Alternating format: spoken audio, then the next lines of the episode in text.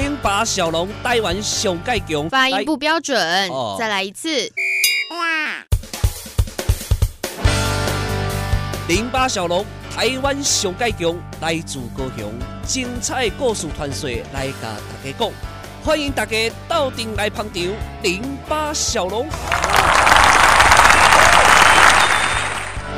好了，我们所有的好朋友们，哇，过完一个年，继续回来我们零八小龙的节目当中。这个照理来讲应该是这样啊，在我们新的一年兔年的节目里面，一定要先跟大家啊祝贺一下，祝福大家是兔年行大运，身体健康，万事如意啊。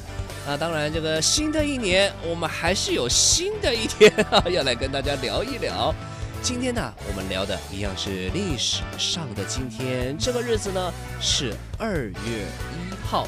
哇哦，这个二月一直是我们十二月里面呢非常独到的一个月。为什么呢？因为它的天数最少，有时候还有一些啊莫名其妙的变化。尤其在我们的农历里面，你看还有闰月啊什么之类的啊。所以其实我觉得二月是蛮好的，只是呵 呵这个二月呢，你如果是二月二十九号生日的人，就倒霉了点，对吧？不过我想这种人应该好像没有太多了，四年过一次生日啊。好嘞。历史上的二月一号到底发生了些什么有趣的事情呢？首先，这件事情我想大家一定这个都耳熟能详，非常的熟悉，发生在十七世纪一六六二年的二月一号。当时统治台湾的荷兰东印度公司，这个台湾的长官叫做奎伊哦，签署了降书，向郑成功的军队投降。这件事情啊、就是发生在这个西元一六六二年的二月一号。那当然，你说这个投降是二月一号，那么这个什么时候开打的呢？是从一六六一年的三月底啊，郑成功就从这个同安县，就是现在厦门呢、从同安县啊厦门那边出发，这个经过台湾海峡，从台南的鹿耳门，大家应该都很清楚。从台南的鹿耳门水道进入台江的内海，接下来呢，哇，开打了。先打哪里呢？先打普罗民遮城，也就是赤坎楼。打下来之后哦，再到这个热兰遮城，就是安平古堡这边，这个就是围攻了哦。最后呢，终于迫使我们这个奎义老长官啊啊，在二月一号的一六六二年的二月一号啊，这个实质的投降，退出台湾，结束了荷兰人统治的一个时代。那当然，从此以后，民政就开始了，民政在台湾的政权就开始了嘛。这是在西元十七世纪一六六二年的时候哦。那接下来呢，我们再往下走。来到了这个是一八六五年哦，就这个过了好几百年啊。一八六五年的二月一号，美国总统哦，这个林肯总统签署了美国宪法第十三条的修正案，正式废除了全美各地的奴隶制度。其实，这个美国的林肯总统应该说是在民主啊、自由上这个区块啊，贡献非常大的一个伟人。但是这条路走来并不容易。我们知道，这个林肯总统啊，为了废除奴隶制度，你看看。这个一路上经过了像南北战争啊，很多的政治危机啊等等之类的，就是千辛万苦，我终于开启了美国在民主、在平等这一块上面非常重要的一一页历史了，应该是这么说。废除了奴隶制度，从此以后呢，这个我们知道非裔的美国人哦，这个就我们所谓的黑人了啊。当然，其实你直到现在，你要说真正完全没有种族歧视吗？好像根据美国的一些朋友哦，你算。现在的生活上面，可能黑人多多少少还会有一些遇到歧视的情况。不过现在已经有了大幅度的改善。要知道，在林肯总统以前，这些非裔的美国人通通都只是奴隶，当时在美国人称黑奴嘛啊。那经过了这个非常长的一个南北战争之后呢，我们林肯总统终于废除了全美各地的奴隶制度。从此以后，这些非裔的美国人在美国也拥有有了同样的一个地位啊。好，接下来这个过了一八六五年，咱们来到更近代一点，来到一九八零年，这个就跟我们台湾本地是有一点关系啊。台湾铁路管理局的北回铁路通车啊，隔天呢。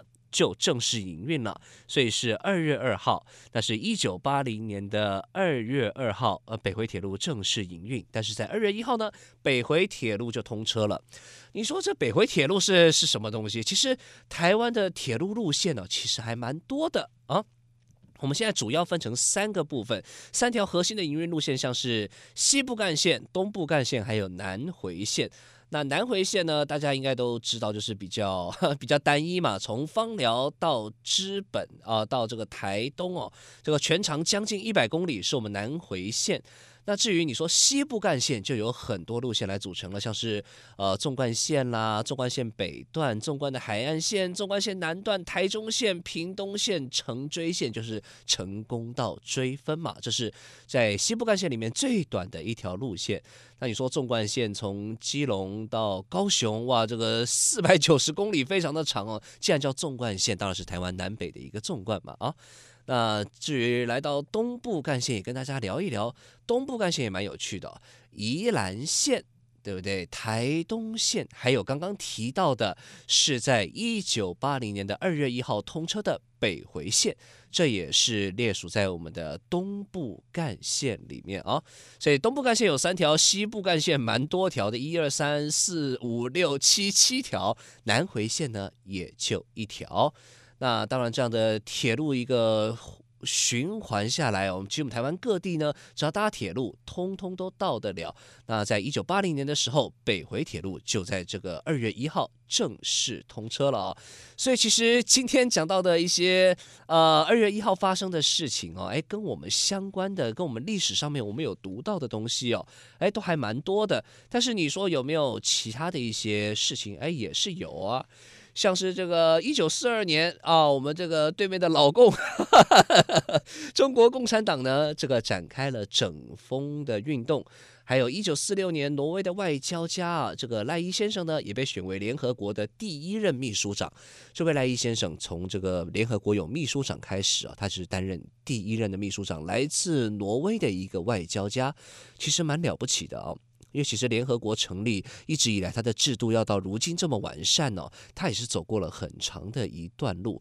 那其实要担任第一任，不管你是什么长，秘书长也好啦，主席也好啦，什么长都好，其实都是很辛苦的筚路蓝缕。要这样一路开起来，你要为后世的人立下一个规章，立下一个典范，其实是蛮不容易的一件事情哦。来自挪威的这一位外交家啊。那还有没有呢？有，这是关于文化的东西。一九四四年，国立敦煌的艺术研究所在莫高窟正式成立了。那莫高窟就是俗称的千佛洞嘛，它现在是非常有名的一个。观光的景点，同时呢，也是这个世界文化遗产，要被列为世界文化遗产不容易。在中国大陆哦，世界文化遗产非常的多，因为其实呃，一来它是它国家蛮大的嘛，对不对？历史又很悠久哦。其实在这个中华的这个文化发源哦，其实算世界。排名有数的古文明之一，所以其实留下来的一些世界文化遗产也是非常的多，甚至于这个兴起了一股敦煌学哦，呃，也是蛮不容易的，对不对？来，二月一号发生的事情这么多，小龙也捡了许多有趣的啦，啊，大家比较有印象的啦，一些史呃历史的事件来跟大家做一个分享，期待下一次与您空中再见，我是小龙，跟您说拜拜喽。